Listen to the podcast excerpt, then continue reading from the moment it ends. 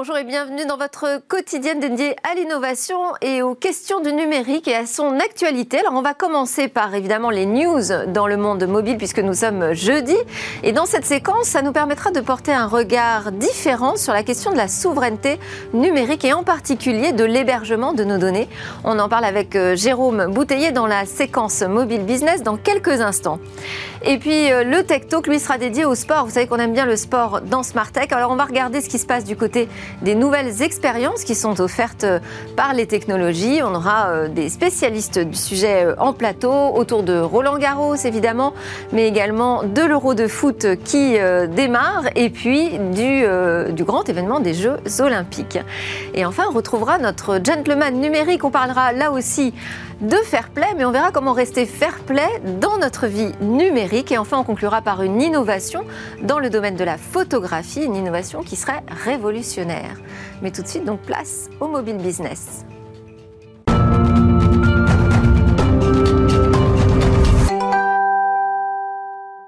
Alors aujourd'hui, nous sommes connectés par Skype avec euh, Jérôme Bouteiller, fondateur d'écran mobile, qui va nous parler ce matin de souveraineté, de mobile et de cloud. Bonjour Jérôme. Bonjour Delphine. Alors, vous avez sans doute vu passer début mai le rapport alarmant hein, de KPMG sur le retard des Européens en matière de, cloud computing.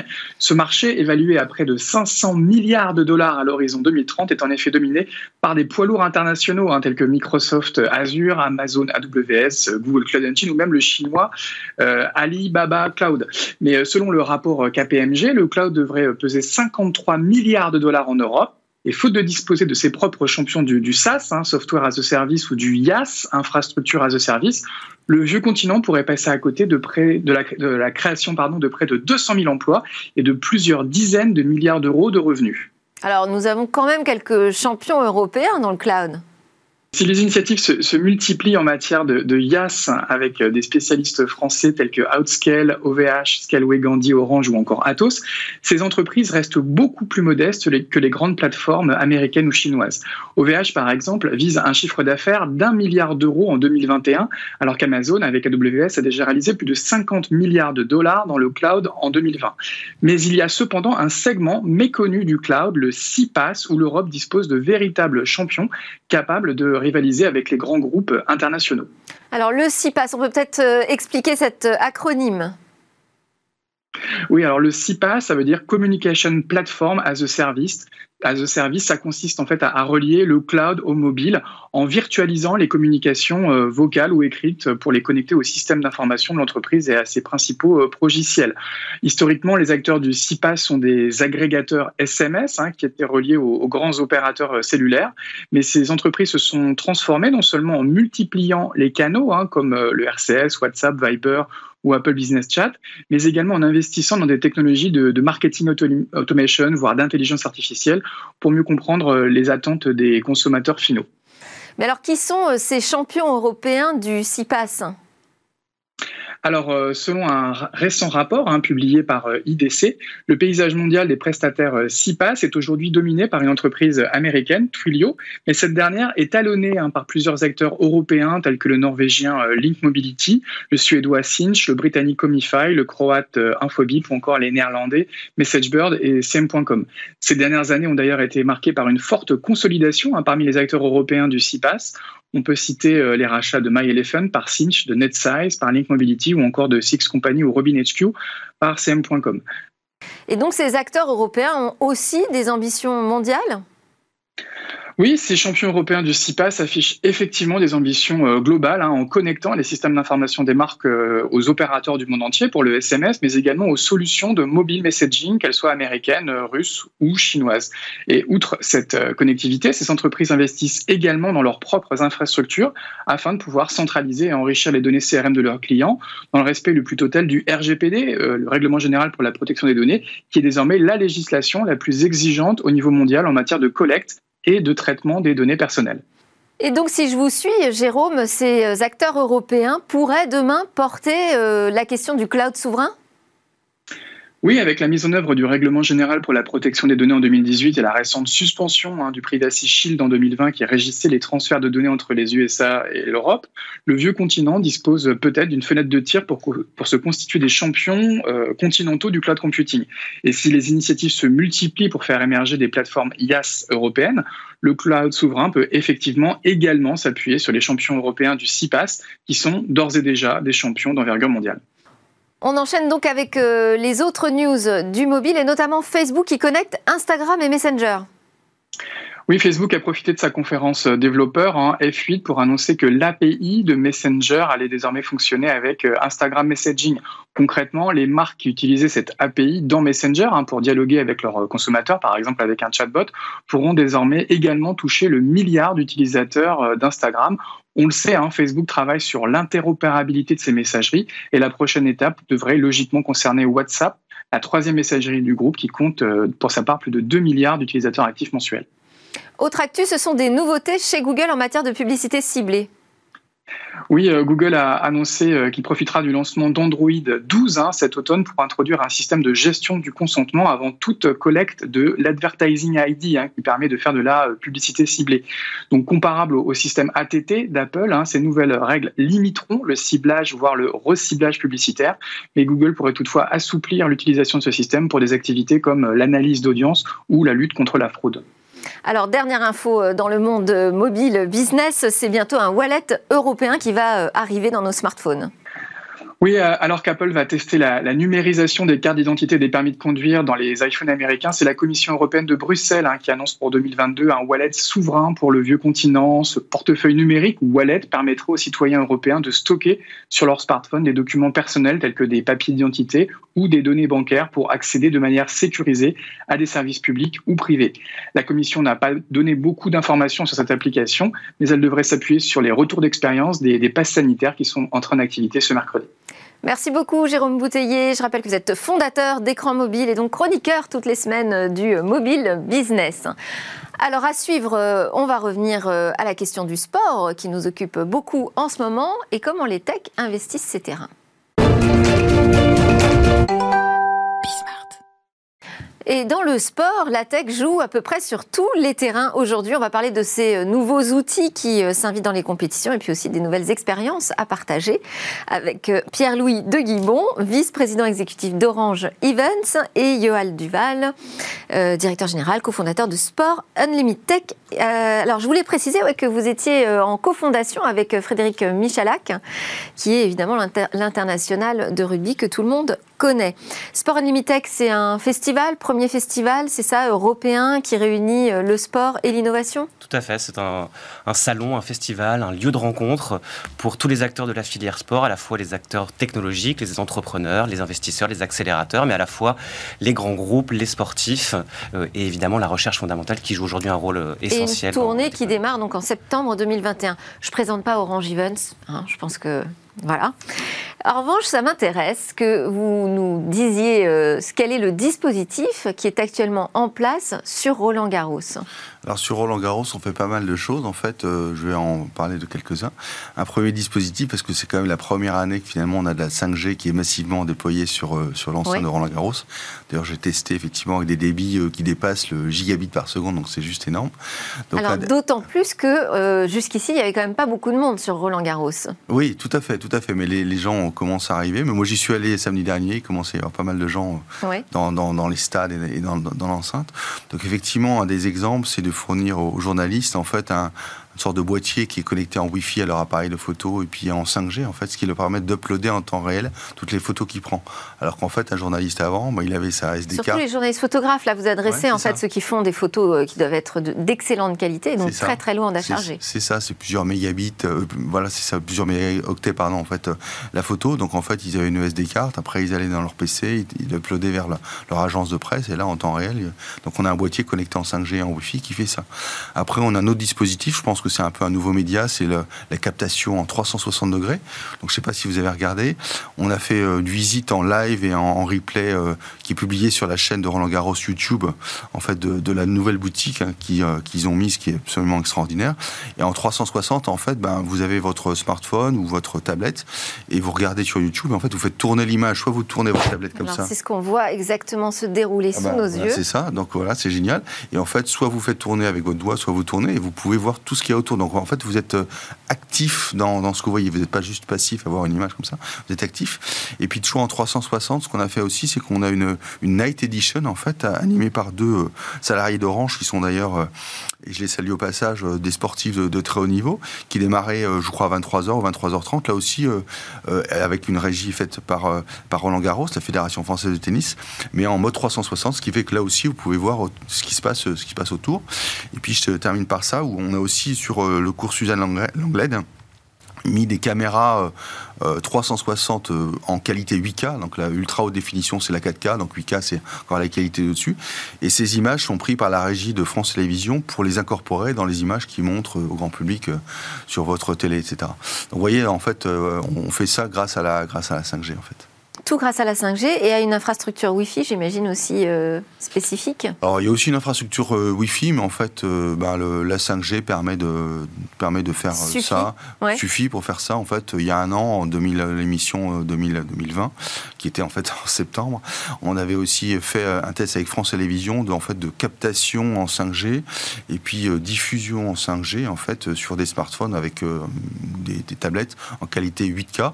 Et en fait, en 8K pour la petite anecdote, c'est quoi la différence entre un 8K et la 4K En 8K, quand vous zoomez sur un, sur un smartphone avec l'image, la qualité de l'image est tellement bonne que vous pouvez quasiment voir le numéro de carte de crédit d'un spectateur qui sortirait sa carte de crédit. voilà, ça devient Oui, c'est pas tout à fait vrai ce que je dis, mais en gros, ça peut aller jusque-là. Voilà.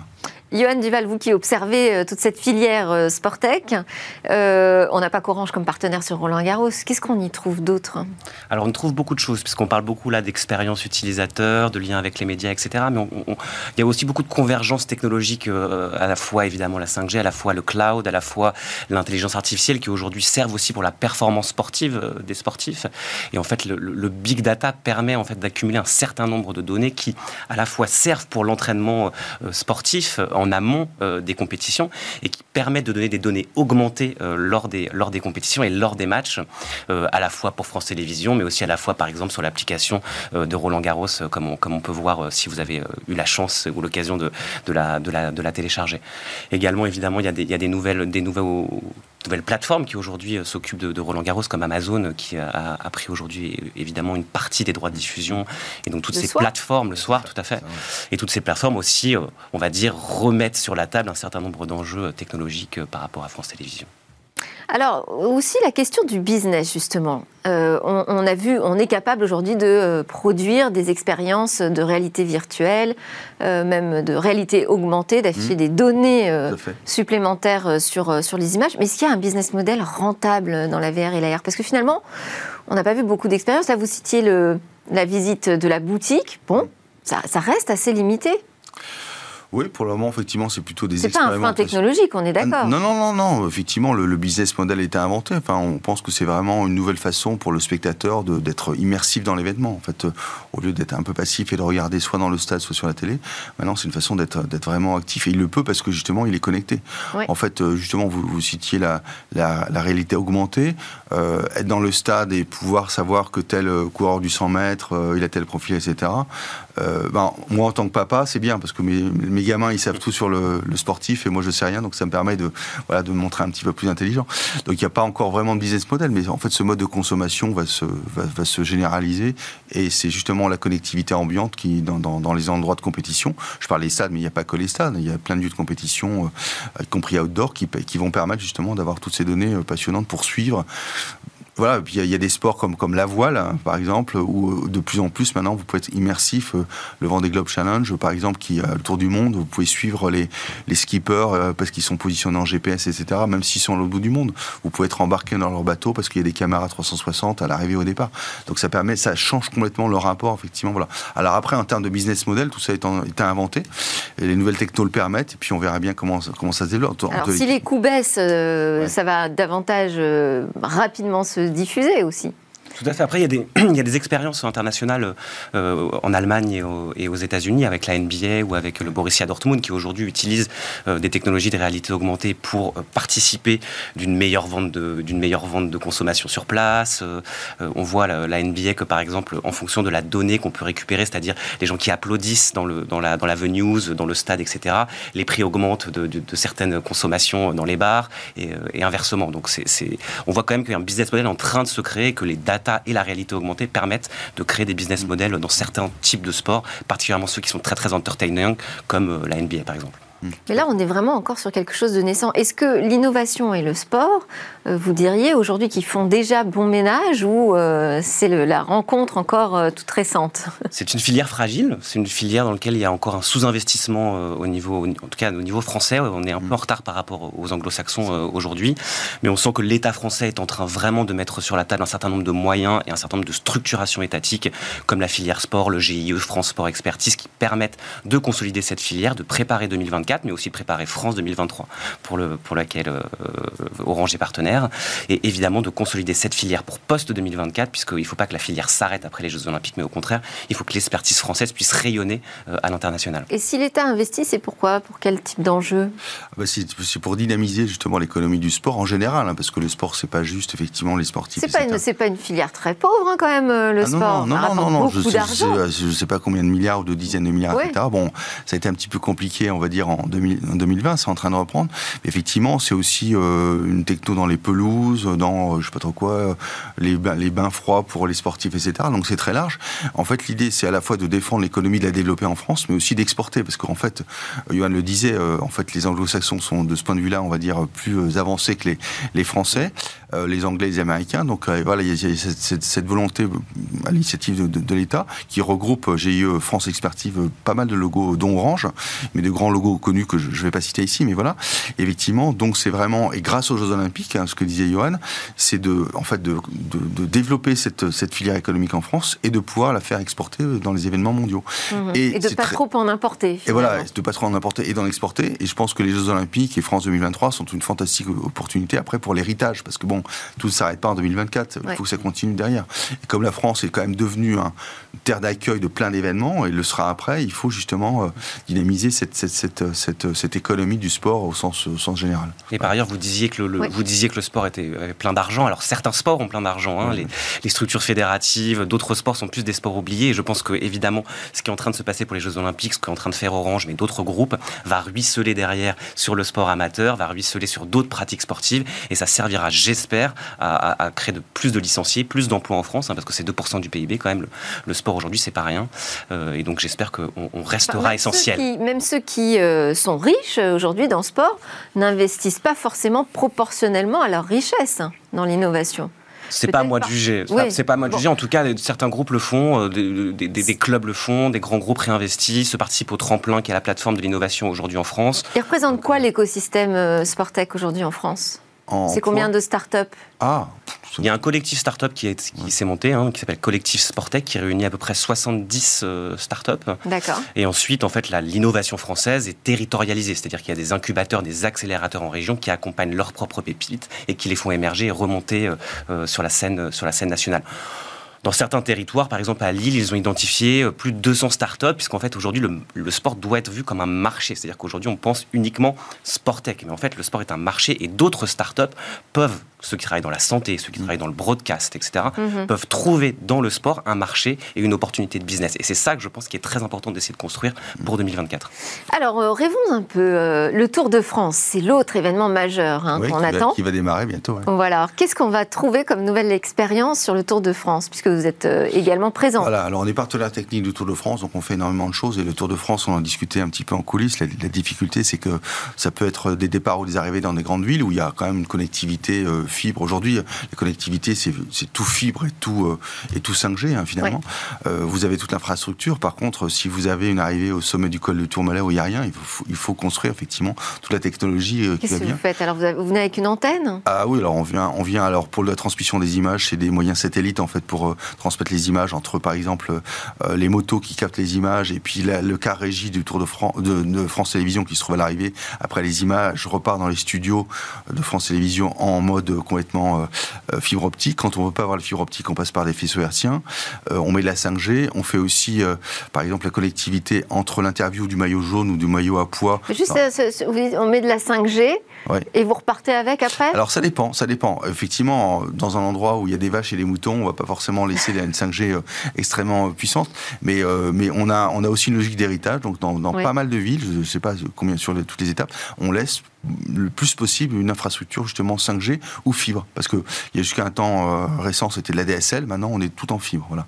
Et je, termine là-dessus. Maintenant, l'interview en fait, du maillot jaune et tout se fait sur, dans, un, dans, un, dans, un, dans un car, en fait, euh, un, camion en fait, orange, et après la salle de presse est à distance. Donc il y a une visioconférence qui se fait en fait entre les centaines de journalistes et le maillot jaune ou le maillot à poids. Tout ça en fibre optique. Donc on fait tout ça, on fait le broadcast des images, euh, pour France Télé en l'occurrence, et les autres chaînes de télé. Et encore une fois, dans des lieux improbables où il n'y a rien d'habitude et euh, ça permet de faire toutes les connectivités qui. Alors, euh, vos équipes ont fait passer quelques chiffres 32 hein. km de câbles déployés sur la ligne euh, d'arrivée. Ouais, la zone technique arrivée, tous les matins, les techniciens d'Orange, il y en a 40 hein, qui tournent et plus 40 qui viennent en support, se lèvent à 5 h du matin pour aller effectivement déployer 35 km de câbles pour aller connecter justement tous les prestataires techniques, le chronométrage, euh, tous les, euh, les broadcasters, France Télévisions, euh, tous les gens qui ont besoin de connectivité, voilà, les journalistes de presse, radio, etc. Tous ces gens-là, il faut les connecter à chaque arrivée du Tour de France. Dans, la filière euh, Sportec, vous disiez c'est beaucoup plus large que simplement euh, les technos dédiés au sport. Euh, quelle est l'activité, disons, qui est la plus en avance aujourd'hui dans la Sportec? Est-ce que c'est sur l'entraînement des joueurs, sur les infrastructures comme on vient d'en parler? Moi, je pense qu'il y a deux. Alors, je ne veux pas m'avancer. Par ailleurs, il y a peu d'études qui sont sorties, mais on est, on, est, on est pas mal en avance sur euh, la sport performance, donc sur euh, le big data. On a des, on a des grands comptes aujourd'hui en France, Capgemini, euh, Atos, qui travaillent sur ces, sur ces données-là. On est aussi. Et le big data, pour quoi faire? le big data pour en pour les clubs? Pour les clubs évidemment pour l'entraînement sportif collecte collecte de données analyse des matchs etc évidemment en aval billetterie peut-être? Peut-être aussi, la gestion de la billetterie Billetterie, etc., pour la gestion des, la gestion des stades connectés. Donc ça, je pense que c'est des vrais enjeux de business pour les, pour les, pour les clubs. Et quand on, voit la crise du coronavirus, en fait, elle a, elle a, elle a créé quelque chose d'hyper intéressant. C'est-à-dire que, évidemment, elle a créé une implication euh, auprès des performances sportives, c'est-à-dire comment on reprépare nos, nos, joueurs euh, pour la compétition qui va reprendre euh, post-Covid. Elle a, géré, elle, a, elle a, créé des problèmes sur comment on gère notre relation à nos fans, c'est-à-dire ils sont loin, comment on les remet dans les stades, comment on crée des relations avec eux. Et évidemment, c'est des implications très business, c'est-à-dire comment on crée des liens avec nos sponsors qui accompagnent à l'année les clubs pour leur fonctionnement. Donc je crois que le big data a permis, la digitalisation et le big data a permis de rapprocher ces mondes et de créer le fan et le sportif comme des vrais consommateurs. Et ça, je pense que c'est très intéressant. Il y a des choses euh, étonnantes, surprenantes, nouvelles qui vont arriver pour euh, Paris 2024 euh, alors, euh, pour Paris 2024 ou d'autres événements, effectivement, je voulais rebondir sur ce que dit Johan sur la partie euh, billetterie. En fait, il y, a, il y a billetterie, mais dit contrôle d'accès aussi, parce qu'en fait, vous arrivez avec billet électronique maintenant, et en fait, vous entrez dans un stade avec en fait un QR code. Il faut qu'effectivement la base de données puisse être interrogée très vite, etc., pour éviter des, pour éviter effectivement la queue. Il y a toujours les gens dont le smartphone est déchargé. Il faut pouvoir les sortir de la queue, recharger. Donc, il y a toute la partie contrôle d'accès. Demain, la techno, ce qu'elle permettra de faire un contrôle, on va dire facial pour entrer sans billet biométrique. En fait, je pense que la techno le permet. Après, est-ce qu'on pourra le faire euh, au niveau administratif ou éthique Je ne sais pas, mais en tout cas, la techno permet. Puis je voulais rebondir sur un autre truc qui me paraît super important, c'est sur en fait, euh, ça permet aussi, les technos permettent à, à des nouveaux sports ou des sports, on va dire, de division 2 d'exister. Parce qu'aujourd'hui, ben, vous êtes euh, du foot, tout, vous avez toutes les chaînes de télé qui viennent en fait envoyer les images du match de foot. Maintenant, aujourd'hui, il y a des technos qui permettent de faire de la captation du broadcast de façon très très light en fait. Vous mettez des caméras et vous voulez filmer, je sais pas, le championnat départemental de badminton où personne ne va pouvoir regarder, euh, voilà. Et vous mettez les caméras et vous mettez en fait, vous envoyez les flux dans le cloud et vous avez une régie de quelqu'un, euh, voilà, qui gère les flux et qui envoie ça sur un sur un player, euh, je sais pas, YouTube par exemple, et du coup, ce, match-là, de, cette finale-là, qui n'aurait pas été vue, peut être, voir par, peut être vue par des, des, milliers de personnes. Donc ça permet en fait à des sports aussi d'émerger sur des chaînes de télé OTT. Et je pense que c'est une vraie, une vraie. La techno permet de faire des choses assez intéressantes. Dans, Alors là, on continue quand même de parler. On voit que là où ça se passe, hein, c'est quand même du côté des coulisses. Hein. On n'a pas beaucoup parlé des nouvelles expériences. Pourquoi? Pourquoi ça tarde à Alors il y, a des choses, hein. il y a de la gamification, euh, il y a de la gamification, il y a de la gamification. Alors ce qu'on appelle gamification, c'est des outils qui permettent de créer des expériences ludiques pour les euh, pour les spectateurs en plus de l'expérience sportive et de la compétition. Il y a des choses Est-ce que ça reste un gadget finalement? On n'a pas encore trouvé euh, la killer app comme on dit. Il y a des expériences qui existent. Je pense que l'expérience de Roland Garros est intéressante. Il y, a des, il, y a des, il y, a des, outils de gamification comme Zwift qui aussi ont permis de créer des expériences ludiques dans le cyclisme je ne dirais pas que oui, je crois qu'il n'y a pas encore de killer app, mais je ne veux, pas me, je veux pas me prononcer, mais je, crois qu'on n'a pas encore créé des choses, si ce n'est le e-sport. des chaînes et peut-être des services et des manières qu'elle propose aujourd'hui de diffuser ces événements que ça se passe. Ouais, il y a ça. Mais euh, tu as dit un mot, je voulais rebondir dessus, parce que tu as parlé de gamification. Donc moi, je, tout de suite, je, ça, dans mon esprit, ça fait e-sport. Mm. En fait, je pense que c'est un truc quand même nouveau. Euh, on l'a vu en voile avec Virtual Regatta, où ça a permis à des, à des millions de gens de faire Virtual Regatta en virtuel avec les vrais skippers. Là, euh, je crois savoir qu'il y a une, une course qui, en, qui, qui, qui, est validée par l'organisation du sailing international qui va de Rio au Japon, etc. Il y aura probablement en 2024 et sûrement en 2028 à Los Angeles ceci du e-sport qui sera à côté du vrai sport. Est-ce qu'il y aura des médaillés olympiques du e-sport? Et ça, je pense que c'est quand même quelque chose d'assez extraordinaire. Ça se passe en voile, ça se passe en vélo aussi. Euh, voilà, il y, a des, y, a des sports qui se prêtent à ça. Donc c'est aussi. Finalement, euh, on devient participant vraiment. On, devient vraiment participant. On devient vraiment participant de toute façon. oui. Je crois que ce qui est très intéressant, c'est le rapprochement entre le monde du e-sport et le monde du sport. Hein. Tout à fait. je crois que les, outils qui sont créés dans le e-sport sont beaucoup plus en avance que dans le monde du sport. Et c'est intéressant de voir qu'avant c'était le sport qui irriguait le e-sport et que maintenant c'est les outils technologiques du e-sport qui irriguent le sport inversement. Et donc c'est très intéressant de voir que des teams Vitality, comme la team euh, qui est soutenue euh, euh, par Orange au Stade de France, est, maintenant dans une enceinte sportive, accompagnée par des anciens sportifs de haut niveau et, et, avec des outils technologiques apportés par des grands groupes français technologiques. Bon, bah c'est merveilleux parce que ça fait une transition parfaite avec la séquence qui va suivre. On retrouve le gentleman numérique qui va nous parler justement de la réunion de ces deux mondes et nous donner quelques idées de la manière dont on peut se comporter dans cette nouvelle vie numérique et dans le sport et dans l'e-sport avec Fair Play.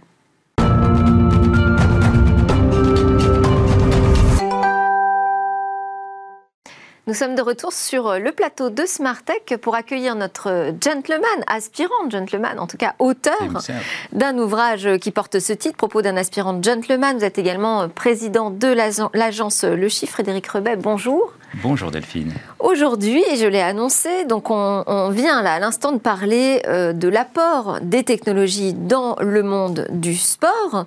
Euh, ce sont des outils qui changent nos expériences. On a une actualité très riche euh, en ce moment avec Roland Garros, l'Euro de foot et les JO, les Jeux olympiques qui se profilent. Oui, vous l'avez montré de manière magistrale, la technologie, et en particulier la technologie numérique, aide de manière considérable le développement du sport. Mais à l'inverse, le sport, lui aussi, est un énorme contributeur euh, de l'industrie numérique. Vous l'avez invité récemment, Robin Leproux, qui est l'ancien président euh, du Paris Saint-Germain, euh, homme de médias, vient d'ouvrir un espace de jeu, e-spot, en face du Louvre, consacré aux jeux vidéo et avec un, un objectif intéressant qui est finalement de réunir euh, les jeunes pratiquants, mais aussi leurs parents, quelque chose d'universel. Et donc c'est une initiative euh, intéressante.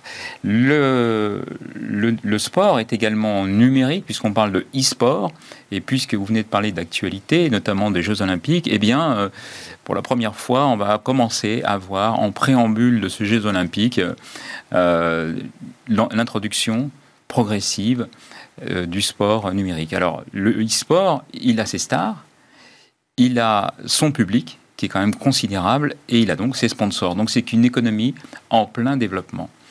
Et puisqu'on parle sport euh, donc, et de numérique, les deux sont intimement liés, on va le voir.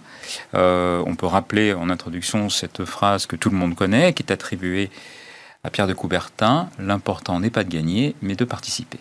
Alors justement, on va, euh, puisque le sujet qui nous intéresse aujourd'hui en tant qu'aspirant gentleman, c'est le fair play, on peut peut-être déjà donner une définition de ce fair play.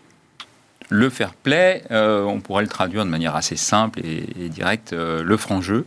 Donc dans le franc, il y a une certaine franchise, il y a une certaine euh, un certain respect des choses. Et euh, on pourrait traduire le fair play par le comportement d'une personne qui respecte de façon loyale les règles d'un jeu ou d'un sport. Euh, donc ça implique un certain nombre de choses. Oui, on a cité respect, loyauté, règles, et ce sont les règles qui finalement nous permettent de vivre en communauté. Hein. Si on a créé un code civil, si on a créé tout cela, c'est pour permettre de passer de, de la barbarie à une ère euh, contemporaine. Et comment est-ce qu'on peut euh, l'appliquer au monde numérique? Est-ce que c'est applicable au monde numérique? Ah, tout à fait, oui, puisqu'on doit, euh, dans, le, dans, le, monde numérique, on se rend compte que c'est sur quelques décennies. On parlait de sport et de fair play, ça, ça débute dès le Moyen Âge, même dès l'Antiquité, dans les Jeux olympiques. Le monde numérique s'est créé en quelques décennies. Donc c'est un peu le Far West. Donc c'était un peu la loi du plus fort, les règles n'étaient pas encore établies, et aujourd'hui, tout le monde se plaint des abus, qu'ils soient financiers ou comportementaux, euh, des GAFAM et des BATIX. On est en train de réguler tout cela, de régulariser. Euh, on parle beaucoup en ce moment de, Joe Biden et de cette loi de taxation. Il n'y a pas que Joe Biden, il y a évidemment l'Europe, euh, tout le monde est derrière. Le monde est en train de s'aligner, oui. On s'aligne, oui, oui. Et donc, on va créer finalement une sorte de handicap c'est une pratique que l'on a dans le sport. Le handicap, par exemple, si vous jouez au golf, vous êtes un piètre joueur ou débutant et que vous êtes en compétition avec des joueurs chevronnés, on va attribuer à ces joueurs chevronnés une sorte de handicap qui vous permet d'être à peu près au niveau au rattrapage. Dans les courses hippiques, on a ça, on parle de handicap. Alors, pour rester fair play, est-ce que vous auriez un conseil de lecture qui pourrait nous guider? On revient souvent euh, dans l'histoire, c'est ça qui est intéressant. On se rend compte que ce que l'on vit aujourd'hui a déjà été euh, mis en place dans l'histoire.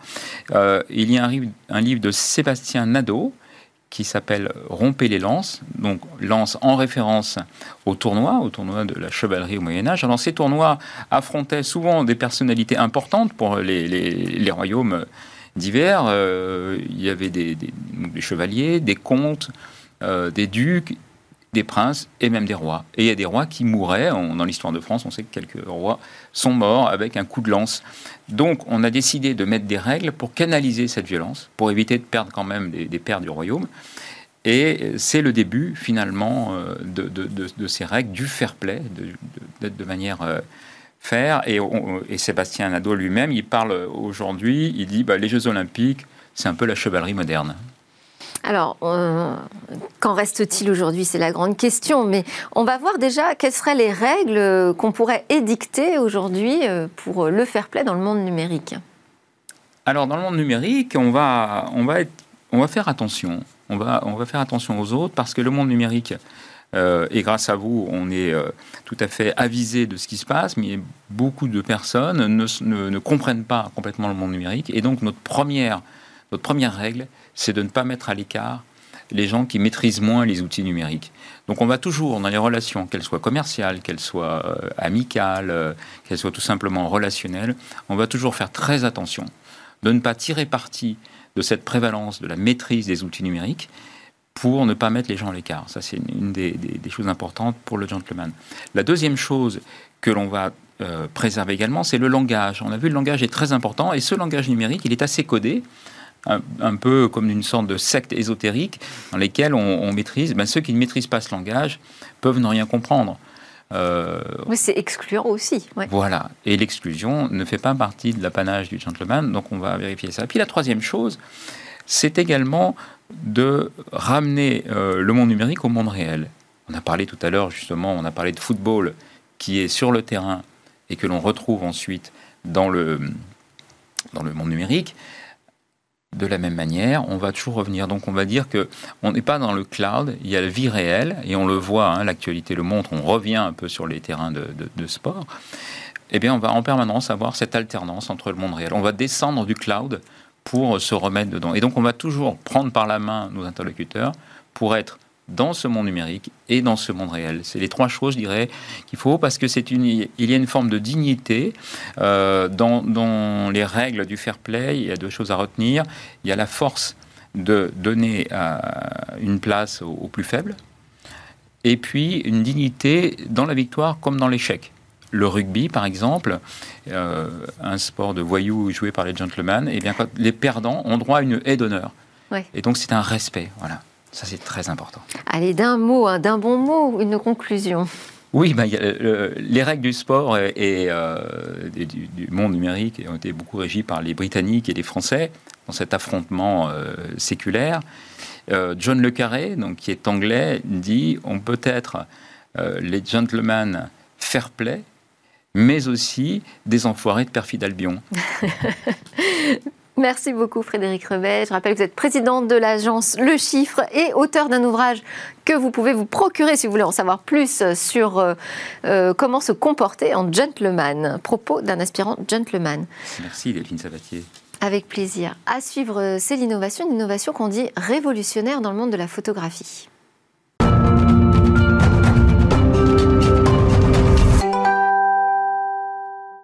Bonjour Cécilia. Alors comme ça, ce monde de la photographie pourrait être bouleversé par euh, cette innovation dont vous allez nous parler. Oui, Canon a développé un capteur de photos absolument révolutionnaire. En tout cas, on a hâte de le découvrir euh, dans une technologie. C'est le premier capteur SPAD qui comportera un million de pixels. Dites-nous ce que c'est un capteur SPAD. Alors en fait ça veut dire single photon avalanche diode, en français euh, diode d'avalanche à photon unique. Alors en fait les photons, vous savez, ce sont les petites particules qui composent euh, la lumière qui nous entoure. Et dans un appareil photo euh, numérique, le rôle du capteur, eh bien c'est de capturer ces photons, de capturer la lumière pour ensuite les transformer en électrons, en signal électrique pour qu'on puisse, euh, voir apparaître sur le petit écran de notre appareil la photo numérique. Alors le capteur classique, normalement il traite les photons par flot, c'est-à-dire qu'il capte les particules de lumière tout en même temps, sans distinction, pour ensuite les envoyer en signal électrique. Avec ça, ça crée ce qu'on appelle du bruit en photographie, c'est-à-dire des imperfections. Si vous avez déjà fait de la photo ou que vous connaissez des photographes, vous connaissez cette, cette expression qui s'appelle le bruit. C'est des imperfections parce que c'est trop irrégulier de récupérer que le flot. Donc le capteur SPAD, lui, il va récupérer les photons, les particules de lumière, une par une pour les enregistrer. Euh, ça va réduire considérablement le taux d'imperfection, supprimer le bruit en photographie et chaque particule va être enregistrée indépendamment des autres. Mais cette euh, innovation, elle va encore plus loin. Euh, sur un capteur classique, tous les pixels qui sont à l'intérieur euh, n'ont pas tout à fait la même taille ni la même sensibilité, ce qui veut dire qu'ils n'enregistrent pas tout à fait la même chose que la lumière euh, réelle, ce qui va entraîner une erreur euh, et encore une fois une dégradation de l'image. Alors pour y remédier, Canon a réussi à créer des pixels non seulement identiques, mais à gommer cet espace qui n'existe pas pour nous à l'échelle humaine, mais qui est bien là, cet espace entre chaque pixel. Autrement dit, on ne va plus perdre une seule miette de la lumière qui nous entoure pour la réceptionner. Alors tout ce, processus prend plus de temps qu'un processus de capteur classique? Bah, A priori non, et c'est ça qui est formidable aussi et très prometteur, hein. c'est que la précision entraîne la rapidité d'exécution. En étant plus précis, on n'a pas besoin d'allonger le temps d'exposition, c'est le temps de capture des photons. Avec ce capteur, un appareil pourra filmer des scènes à 24 000 images par seconde. Alors pour référence, prenez le cinéma où on enregistre euh, des images à 24 images par seconde. La différence est, énorme. Alors dernière amélioration, ce capteur il peut aussi mesurer le temps de vol des photons, le TOF. Alors ça a l'air extrêmement compliqué. Je ne vais pas me lancer dans une explication détaillée. Ce que ça veut dire concrètement, c'est qu'on pourra enregistrer des images en réalité augmentée en capture 3D parce qu'on aura le mouvement de la lumière euh, amplifié avec en plus une résolution inégalée. Alors justement, est-ce qu'on sait concrètement ce que va changer cette euh, technologie? Bah alors, évidemment, on va révolutionner la photographie, ça on l'a dit. Euh, il y aura une rapidité, surtout l'autofocus sera quasiment instantané. Ça, ça va énormément changer les pratiques. Mais le potentiel de ce capteur, il intéressera aussi les constructeurs de voitures autonome, parce qu'on a tous les ingrédients là, la capture en 3D, la résolution, l'autofocus euh, en direct, ce sont des atouts indispensables aux voitures autonomes de demain pour capter une image précise. Les robots aussi pourront voir en, en trois dimensions. Bon, alors on n'a pas encore euh, de date sur l'arrivée de cette technologie sur le marché, mais on est impatient. Merci beaucoup Cécilia Sévry, merci à tous de nous avoir suivis. À suivre, c'est le lab avec euh, les entreprises du numérique qui viennent pitcher dans Smart Tech. Et puis moi je vous dis à demain, c'est vendredi, on aura une grande interview, un débrief de l'actu et le rendez-vous dans l'espace.